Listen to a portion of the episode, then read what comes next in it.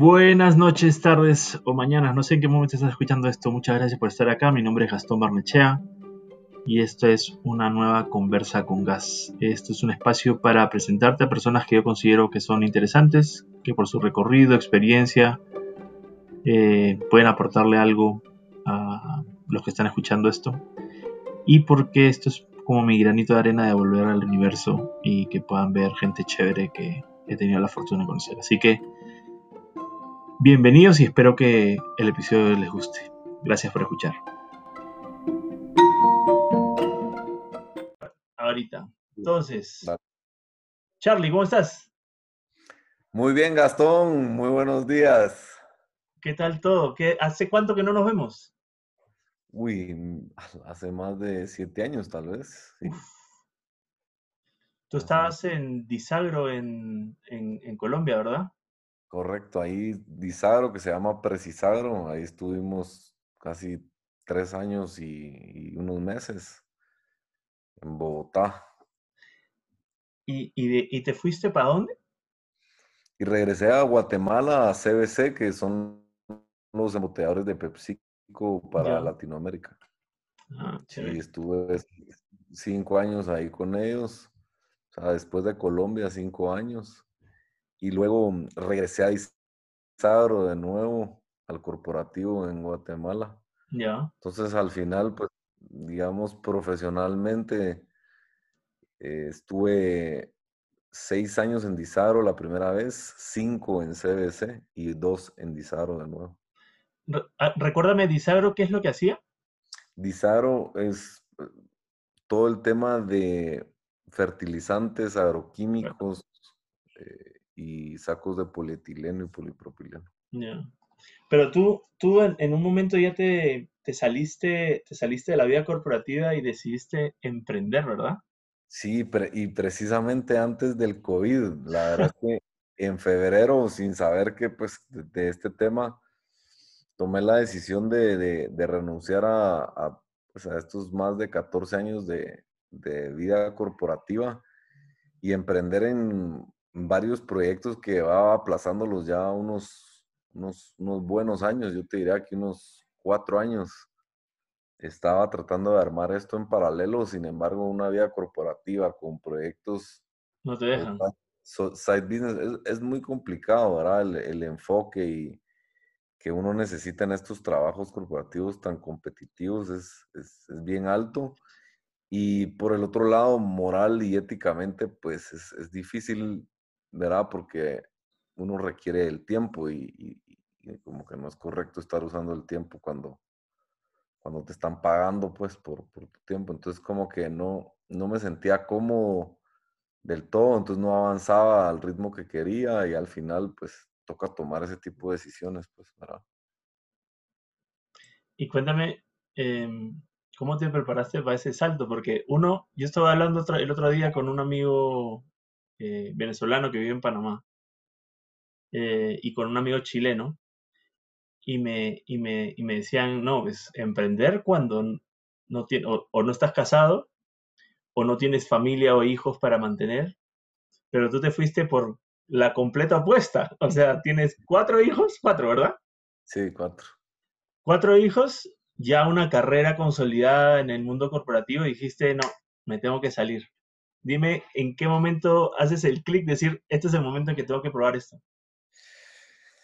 Pues mira, el, el momento como que lo tenía bien internamente, lo tenía claro, digamos, yo sí, yo sí he estado claro desde, digamos, desde, desde siempre que, que he querido ser emprendedor de, de, mis propias ideas, digamos. Entonces, sin embargo, por, por cuestiones de la vida y decisiones y, y, sobre todo necesidades también, pues me fui por el, por el camino corporativo y salieron buenas oportunidades y, la verdad que las aproveché como, como tenía que hacerlo, pues, y me dio mucha, pues seguí aprendiendo y todo. Entonces, y, y, como confianza en mí mismo y, conocimientos y contactos y, ¿verdad? Pero ese, eso como que, uno, como que uno lo siente así muy dentro de uno, el hecho de, que, de querer emprender uno sus, sus, propios sueños, pues, ¿verdad? Entonces, cuando, cuando sentís eso, bien adentro, porque sí de verdad uno lo tiene que sentir, porque, porque van, a ser, van a ser momentos difíciles en el sentido de que, de que va a haber que apretarse, pues entonces todas aquellas eh, beneficios que uno tenía como un, como un corporate, eh, pues ya no los tenés, ¿verdad? Sí, eh, claro. y, pero es eso, pues es como que estar consciente y, de verdad que tu, tu, deseo de emprender sea más grande que vos mismo, ¿verdad? Eso es como que lo que, lo que yo siempre... Yo, yo, porque yo, yo sé que hay muchos que quieren dar ese salto, quieren dar ese paso. Eh, ser tu propio jefe, montar tu sueño, hacer las cosas que quieres, que amas. ¿Cómo te preparaste para dar ese salto? Porque uno dice, ah, sí, pues muy bonito, sí, esto que me cuentan es, este, está en el mundo corporativo. ¿Cuál es el paso a paso que de alguna manera uno tiene que seguir o y que no sea el único ni la receta? Pero ¿cuál fue el tuyo? Para ver si es que de alguna forma esto, esto puede enseñarle a alguien cómo dar ese salto si es que tiene esa comezón adentro.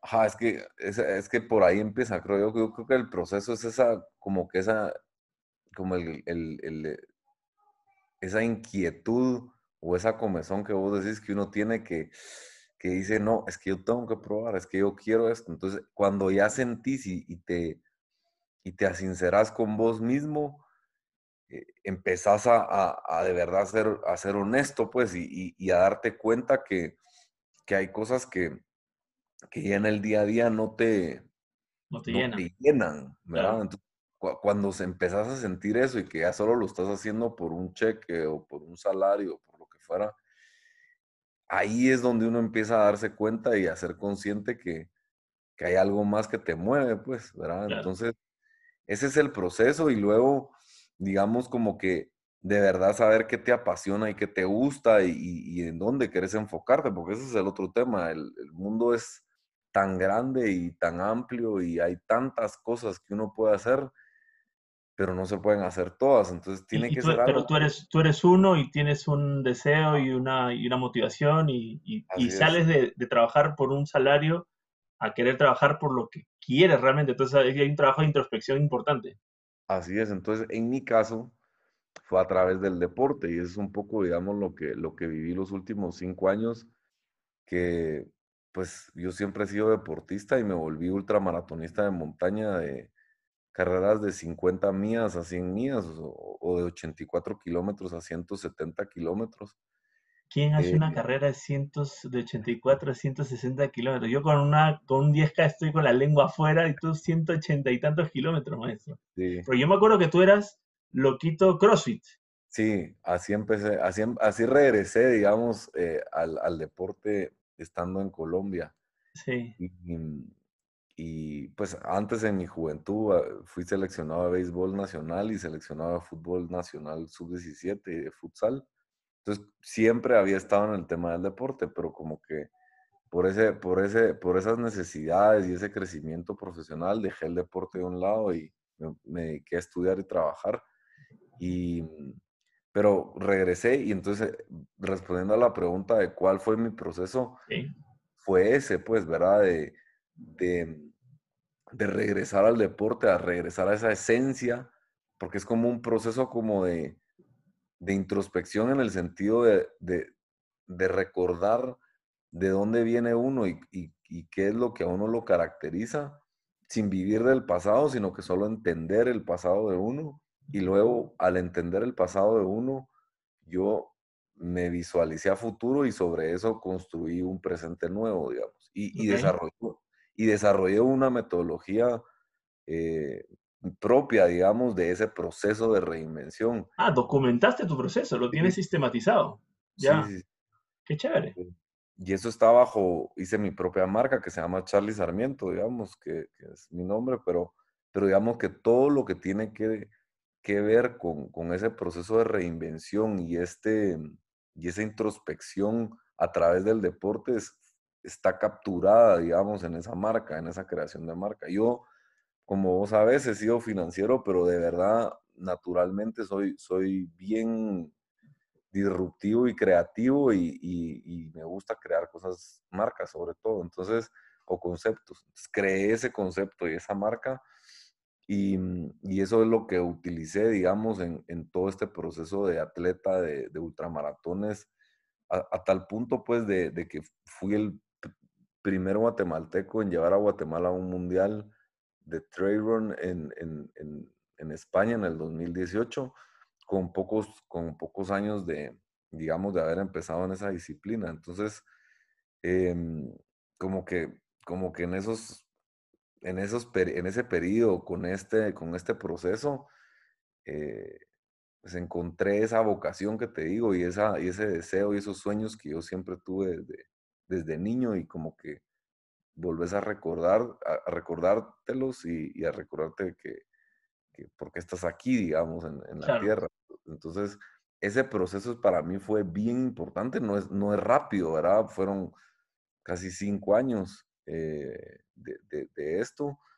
Eh, y digamos que hubo otras connotaciones, digamos, previo a correr, eh, yo, yo toqué fondo psicológicamente, después de, pues estando en Colombia, eh, en, las épocas que nos conocimos, yo, estaba, yo ya tenía un proceso de depresión que, que no había identificado y que casi que al antecitos de regresarnos de Colombia fue que pues me, fui a un psiquiatra y me percaté de eso, estando en Bogotá.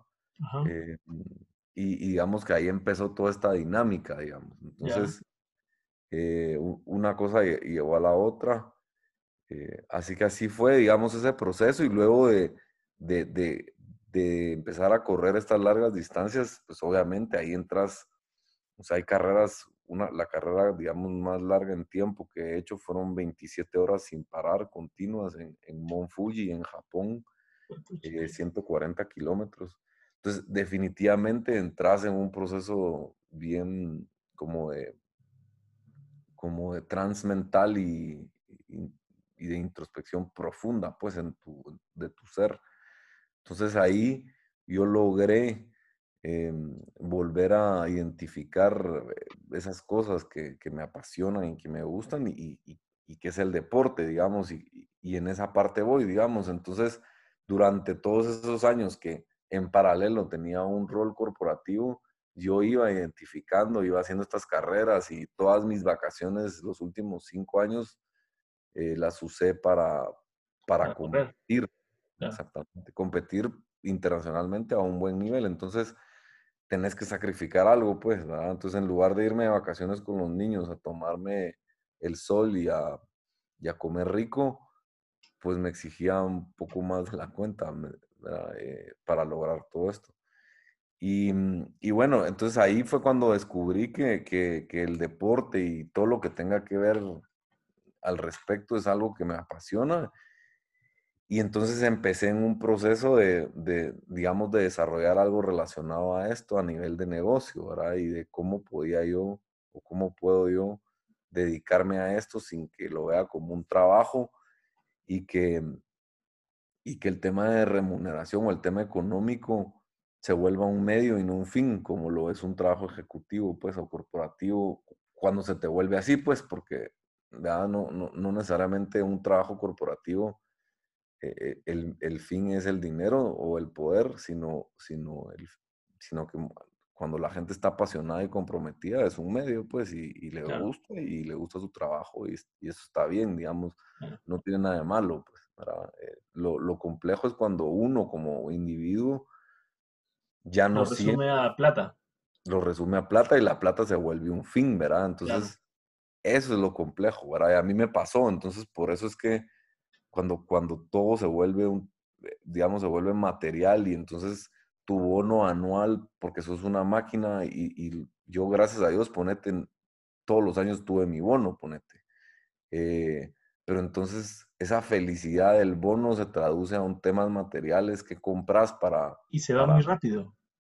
Para hacer eso. Y se va muy rápido esa felicidad, ese, ese thrill, se va, ¡uh! ya.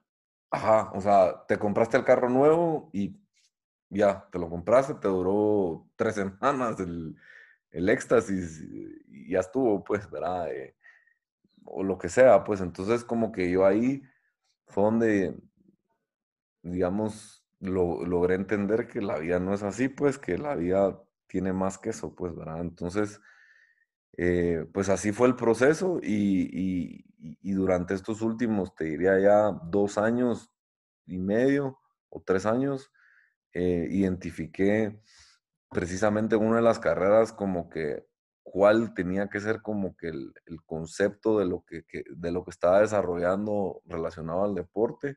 Y eso es lo que estoy emprendiendo, ¿verdad? Y, ¿Eso es Vertical Challenge?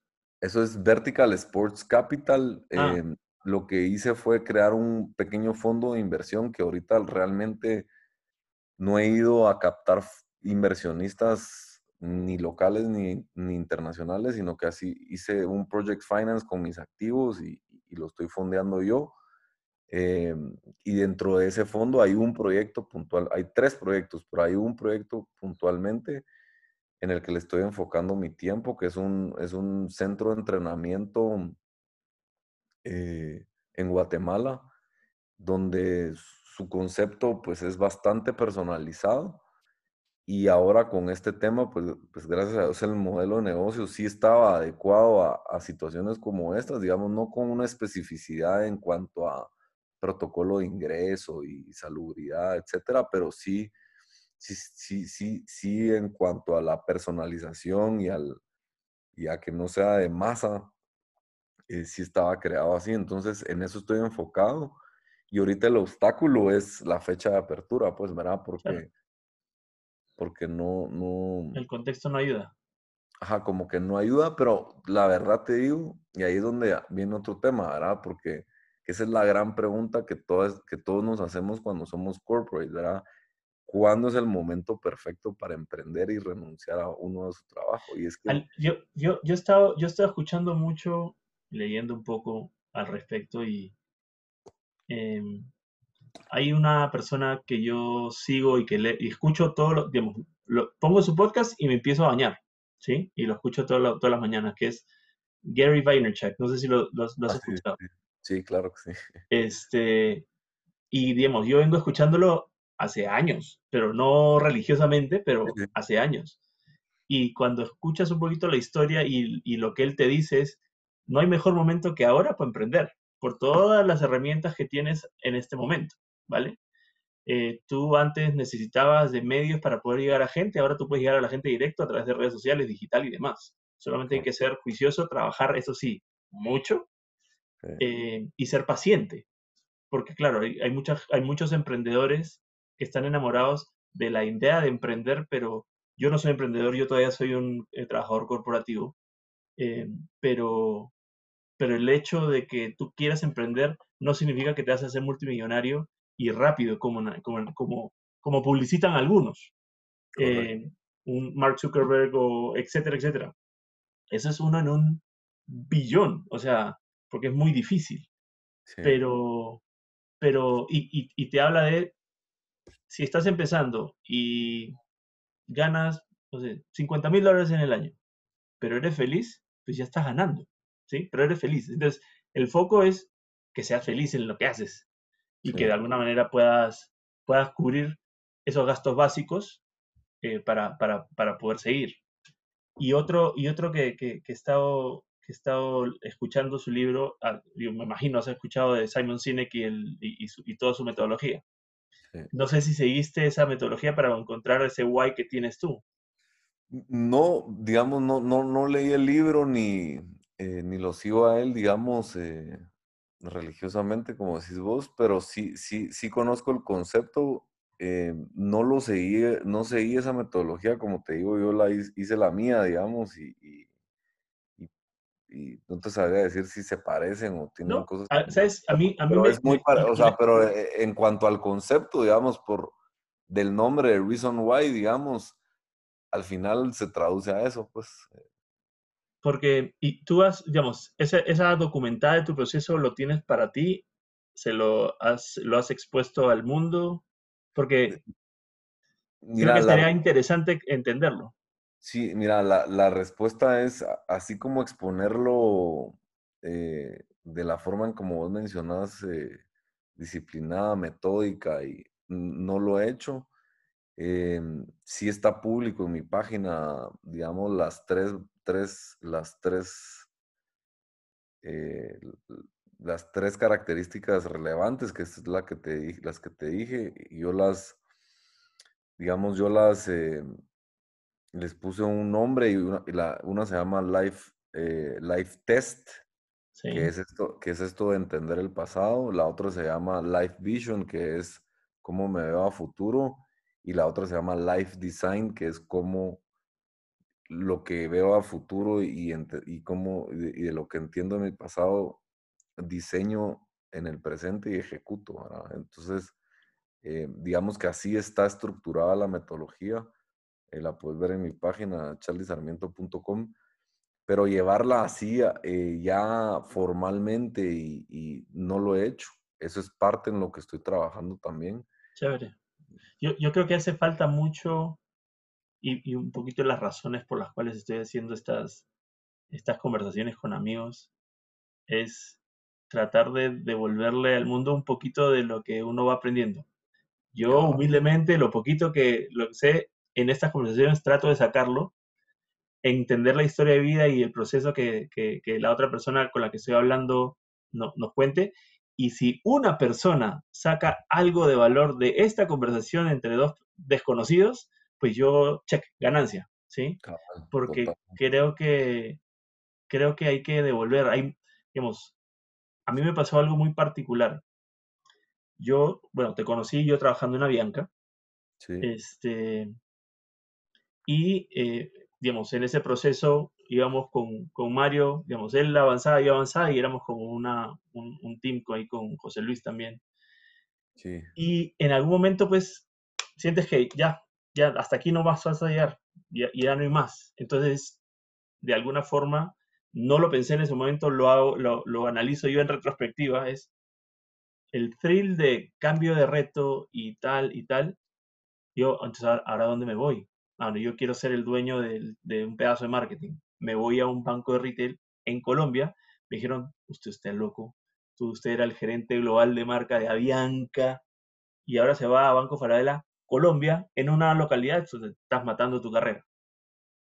Eh, y dije, no, me vale huevo, me voy ahí porque yo quiero, digamos, armar yo las cosas. Ahí me doy, digamos, siempre te das cuenta que no importa dónde estés, siempre vas a tener un jefe, siempre vas a tener a quien convencer y, y, este, y de alguna manera venderle alguna idea. Este, el reto en Banco, en Banco Falabella Colombia fue muy bonito. Digamos, pasamos de que nos conociera solamente el 2% a lo que nos, conozca el 30%. Entonces, de alguna manera se generó el impacto. Años muy difíciles, eh, aprendizajes muy buenos porque había gente muy buena y había gente, no te voy a decir que sea mala, pero que me puso y me retó de tal manera que mi reto era mejorarme yo para, para, para poder sobrepasar un poquito esas barreras que me encontraba en el camino. Y, este, y crecí mucho, siento yo, en, y ahora, eh, pero, pero en esa época yo vi tres documentales que me, que me comieron la cabeza, que, se, son, se llaman Zeitgeist, hay tres, uno en el 2007, 2009 y 2011 creo. Oh, y el primero te hablaba de eh, el cartel de los bancos. Entonces, el cartel de los bancos, el FMI, el dinero es una forma de esclavitud y toda esa carreta. Después te hablaba de eh, lo malo que es el marketing, porque te genera necesidades que tú no tienes. Entonces te vuelve consumista. Y por volverte consumista, pues la gente no necesariamente va a ser feliz porque no está buscando lo que realmente es importante, sino lo que uno quiere. Correcto. Yo dije, pues puta, soy el gerente de marketing de un banco. La cagué, estoy al lado del enemigo.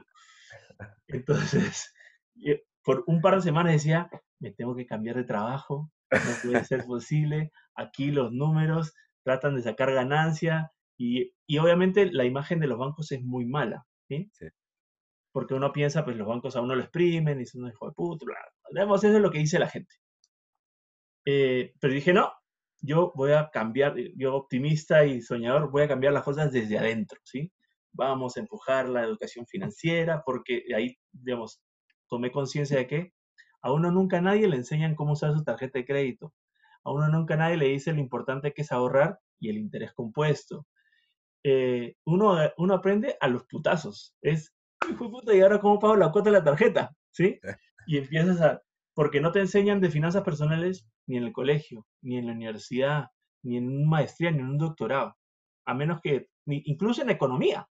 Tengo un amigo que está también en este, en, en, este rollo de un poquito contar a la gente cómo manejar bien sus finanzas personales, y él dice, incluso economistas manejan mal, digamos, no tienen un presupuesto, digamos, lo básico es un presupuesto, y así un montón de cosas.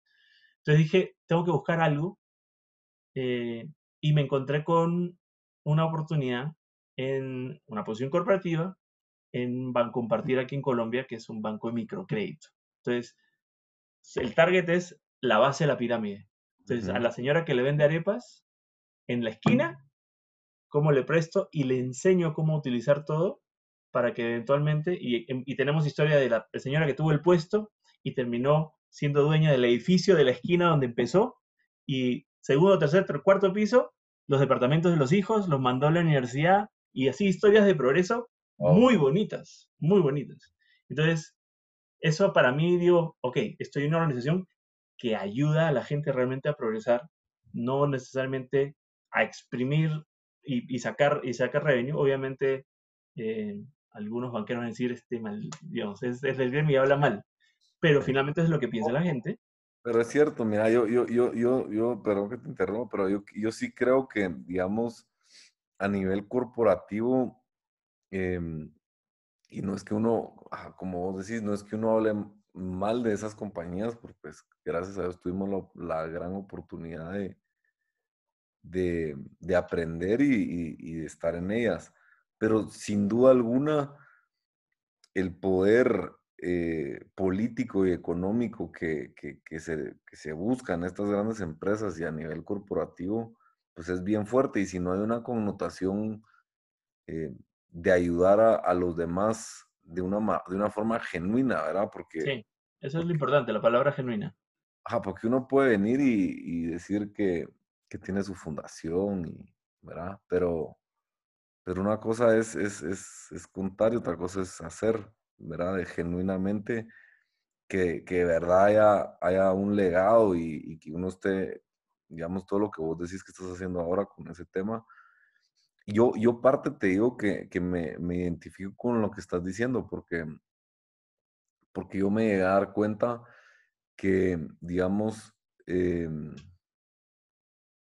cómo, cómo, una, o sea, una cosa es esto de ayudar a los demás y, este tipo de cosas, pero la otra también es cómo también tus principios se van ajustando a ciertas decisiones corporativas.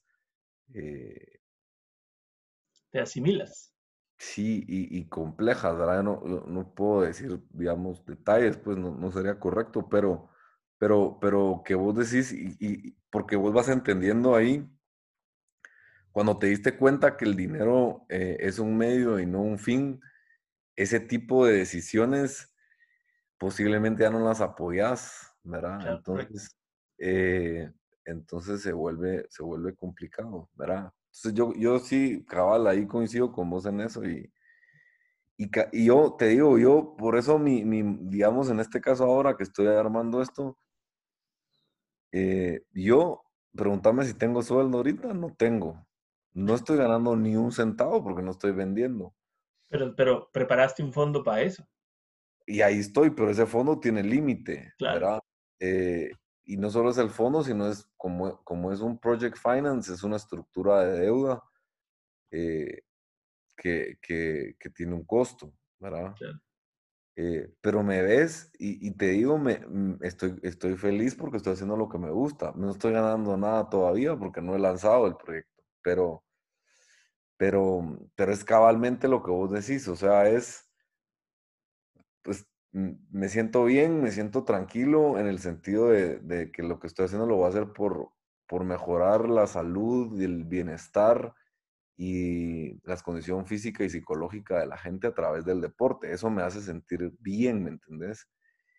y, no lo estoy haciendo porque el modelo sea mm, económicamente exitoso, porque no lo sé y no hay certeza, y menos ahora en estas épocas donde la incertidumbre es mucho mayor y no sabes si, si te va a ir bien o no, ¿verdad? Si, si, ¿verdad? No, es, es como medio, medio incierto. pero me, me hace sentir bien como persona el que lo que estoy integrando va a ayudar a alguien más, ¿me entendés? Eh, física, psicológicamente, espiritualmente, porque, porque espiritualmente me refiero a que uno se llega a identificar y a, con uno mismo, pues entonces uno está bien con, con, cualquier creencia que uno tenga, eh, vas, a estar, vas a estar bien. Entonces como que, como que esa parte que vos decís es, es clave de que en el momento en el que vos entendés que le estás dando un valor a, la, a los demás sin esperar, digamos, el tema económico a cambio como prioridad, ¿verdad? Sino la satisfacción de verdad de saber que lo vas a ayudar, eso, eso, eso no tiene precio. Sí, o sea, creo que yo estoy completamente de acuerdo contigo. Finalmente, tener la dicha de poder tener un trabajo en el cual tus valores y tu intención de, generar alguna marca está alineada con la organización en la que trabajas, es chaco. O sea, buenísimo y ahí vas a ser feliz. Ahora, esto es un negocio también y ese negocio tiene que generar una rentabilidad. Es un poquito lo que el presidente, nuestro presidente dice. Tú tienes que hacer el bien, hacer el bien y ser rentable haciéndolo para que puedas seguir haciéndolo y hacerlo sustentable. Pues, eh, pero sí, o sea, ahorita yo estoy digamos, en, en, mi, en mi salsa, como dicen, eh, y empezando, porque hay un, digamos, esto, esto, esto, este tema del COVID ha puesto patas arriba todos los planes y acelerado muchas, muchas otras cosas. Eh, y creo que va, va a ser un, un, bonito, un bonito recorrido. Este, Oye, yo, yo estuve leyendo la otra vez un poquito contenido que tú habías puesto en, en redes y me di con la sorpresa de que a ti te había dado COVID, hermano. sí. Cuéntanos cómo fue ese proceso. Pues mira, eh, pues interesante porque no solo emprendiendo y, y, pasando por esta situación, sino que hace unas semanas, bueno, para ser exacto, el, el 11 de junio, entre el 10 y el 11 de junio, fue un martes y un miércoles, empecé a sentir algunos síntomas eh, cuando estaba entrenando. Yo, por, estas, por estas carreras yo me llegaba a conocer muy bien mi cuerpo, yo diría que casi a la perfección. Y le dije a mi esposa, a Mary, le dije, mira, Mary, siento el sudor después de mis entrenos un poco pesado, como que, como que con mala vibra, ¿verdad? Como que como que no lo siento. No Pero era mucho más. No, no, no, era como que el. O muy cansado. Pero como que, ajá, como que un, como que un sudor pesado me refiero. Sí, como raro, ¿me entiendes? Yo no sé cómo explicarte, pero hasta como el sabor y, el, y, la forma eh, totalmente distinta a la, que, a la que a la que yo estoy acostumbrado, pues. Entonces empecé así y, mm, y los primeros días tuve, mm, tuve fatiga de energía, digamos, no me sentía al 100. Eh, ¿Y, tú, eh y tú que no eres de, de, energías bajas, ¿ah? Sí, entonces yo decía yo, qué, me, qué raro, decía yo, ¿será que los entrenos están demasiado fuertes? Decía, bueno, pues no sé, no, no creo, ¿verdad? Y ahí el jueves ya empecé a tener dolores de cabeza, pero en esta parte de aquí, mira, pero así raros. O sea, yo nunca padezco dolor de cabeza ni por Sí, pero ni porque esté estresado ni nada. Y, pero era un dolor así medio extraño y decía ¿qué, me estará pasando? De plano me dar una gripe, dije yo, no, no pensé en eso, ¿verdad? Eh, para el jueves, eh, para el viernes, perdón, eh, yo casi no tomo, yo ya no tomo, digamos, alcohol como tomaba en, en, en, en Colombia. pero entonces, pero ese día invité a los del equipo de la oficina, les dije, miren, comamos unas alitas y un par de cervecitas o una cervecita. Me tomé dos cervezas yo y hace cuenta que, a saber ni qué había tomado, pues, ah, un dolor de garganta el viernes. Y, y, y era raro, ¿verdad? O sea, bien extraño. El sábado amanecí como con, con como con sinusitis, digamos, no con, no con, no con mocos, pero con, como con sinusitis, así constipado acá. Dije, bueno, de plano me, me, va a dar gripe, ¿verdad? Dije, esto va a ser una gripe. La Mary había estado enferma el fin de semana anterior, ¿verdad? Ahorita ya vamos a sábado, había estado enferma el fin de semana anterior. Que, que, en ningún momento pensamos que era COVID ni nada por el estilo, porque... porque ¿La Mary también le dio? Sí. eso es lo que te, Entonces yo dije, creo que tengo gripe porque ya ha de haber tenido gripe Ajá, claro. el fin anterior. Te, cogió, te, te, contagió la Mary de la gripe. Y me dio gripe. Dije, bueno, está bien. Y yo las pocas veces que me da gripe en el año, me la saco entrenando y en el sauna. Y yeah. después, yo todos los días me baño con agua fría, fría, a 5 grados.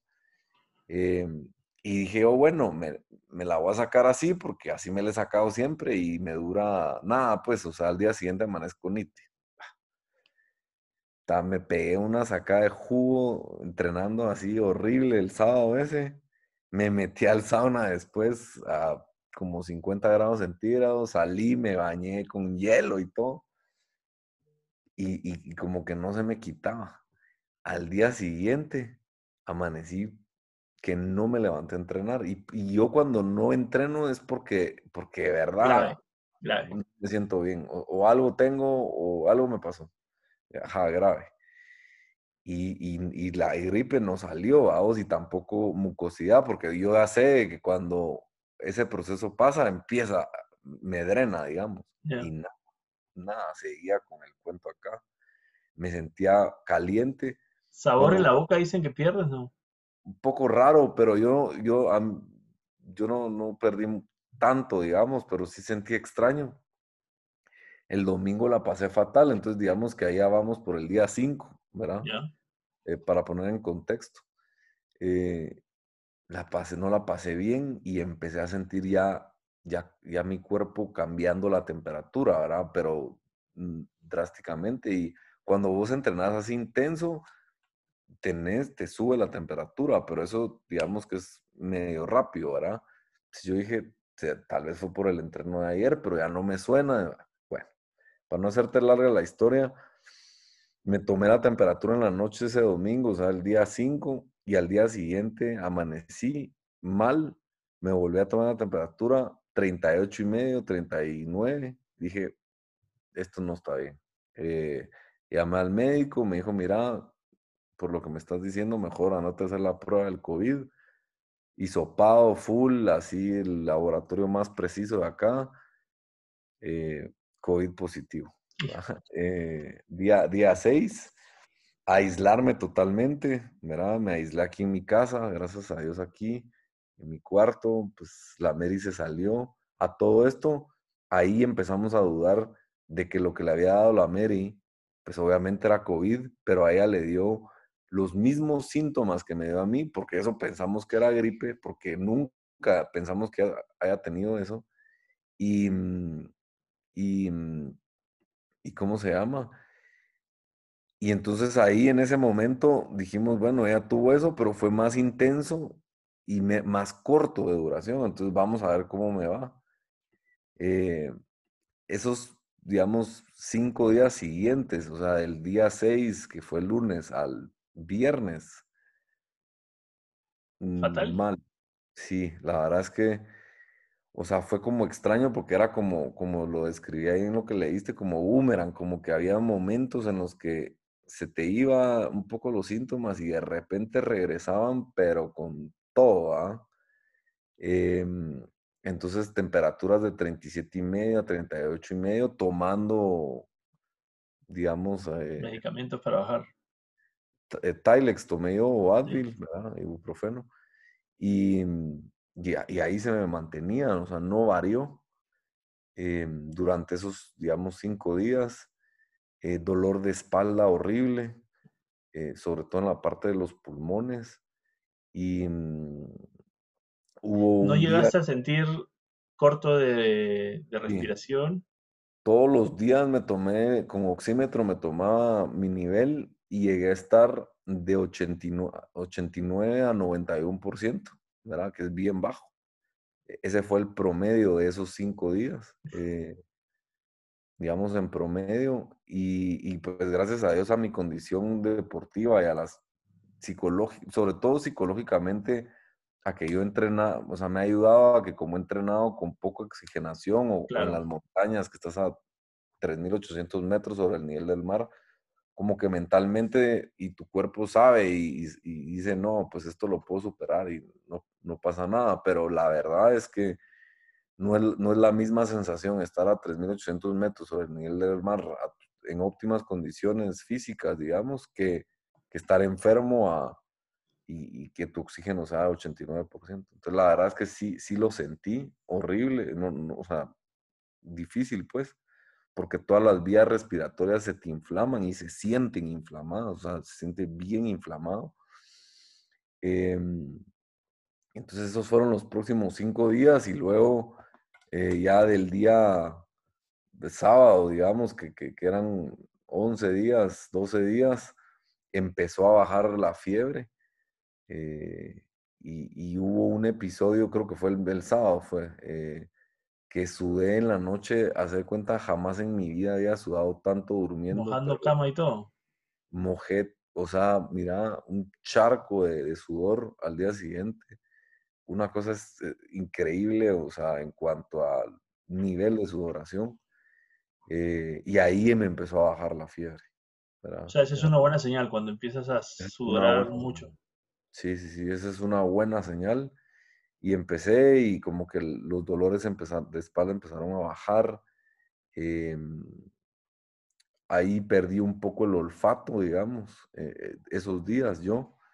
Eh, y luego pues ya a raíz de que eso empezó a bajar, el, el, nivel de oxígeno empezó a subir progresivamente.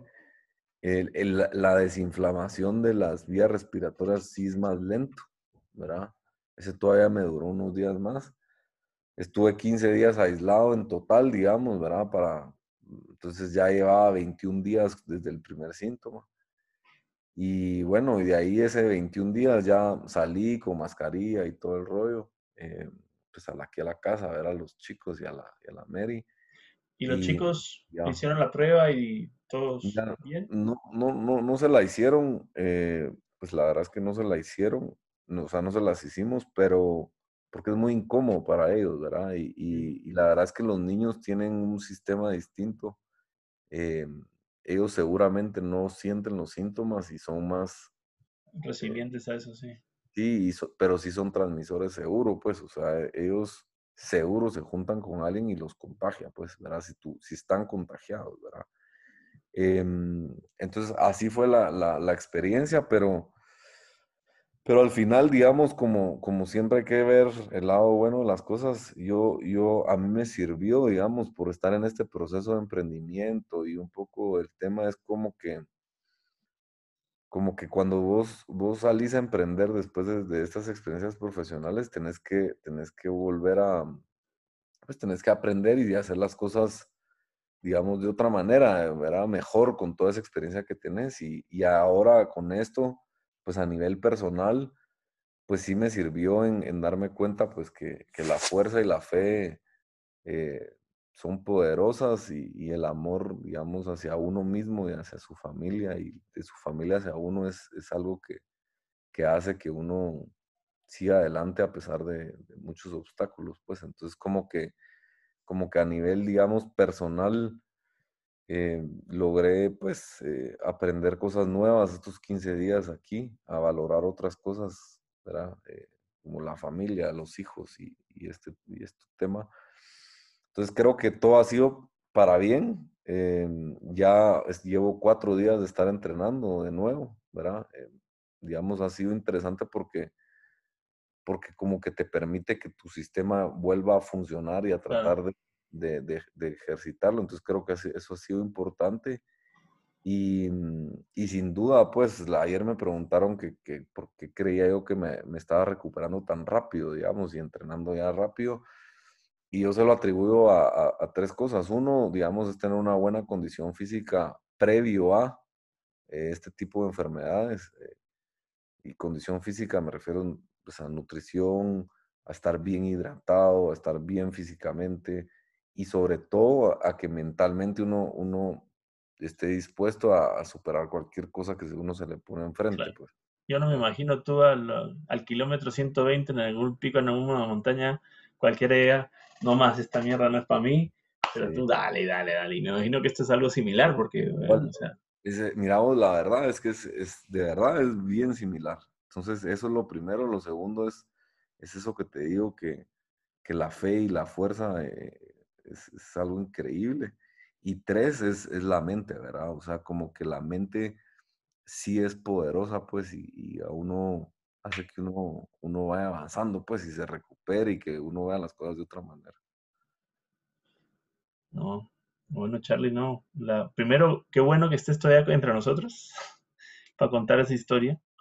Eh, y, y, yo voy a estar muy atento a, a, este emprendimiento que estoy seguro dentro de poco va a salir y va a ver la luz para ver cómo, cómo sacas las cosas.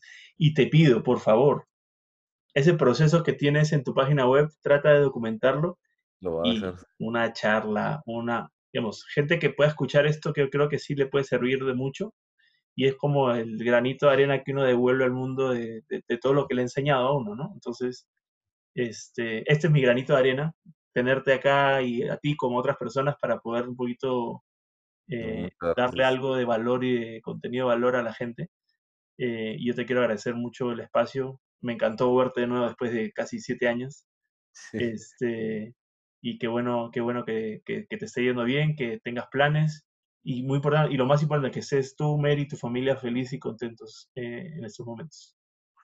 Pues muchas gracias, Gastón. La verdad es que buena iniciativa, te felicito porque sí, totalmente de acuerdo en, devolver algo a, al universo, a la gente, que es lo más importante, de las experiencias que uno pueda, pueda tener y pueda compartir. Así que te agradezco por esa iniciativa, te felicito y la verdad es que me da mucho gusto verte bien, verte saludable, verte contento, feliz y, bueno, eh, espero que cuando quiten todo esto y logre estar por ahí dando una charla de esto con... Ah, no, yo ahí voy a estar en primera fila, doctor. Eh, y verte y abrazarte y, abrazar a tu familia, pues va a ser, va a ser un gran gusto. Chévere. Más saludos a los cuatro terremotos, a Mary y buena onda, gracias por darme este espacio. No, hombre, a vos un fuerte abrazo y que se la pasen bien. Chévere, gracias. A todos, bye.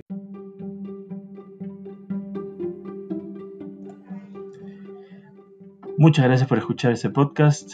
Ya sabes, si quieres ver este podcast y ver el video de esta conversa, puedes encontrarme en YouTube, en Gastón Barnechea, en LinkedIn igual y en Instagram en gbarnecheah. Por favor, suscríbete, yo te lo voy a agradecer mucho y espero que esto te haya servido de algo. Un abrazo, nos vemos en la próxima.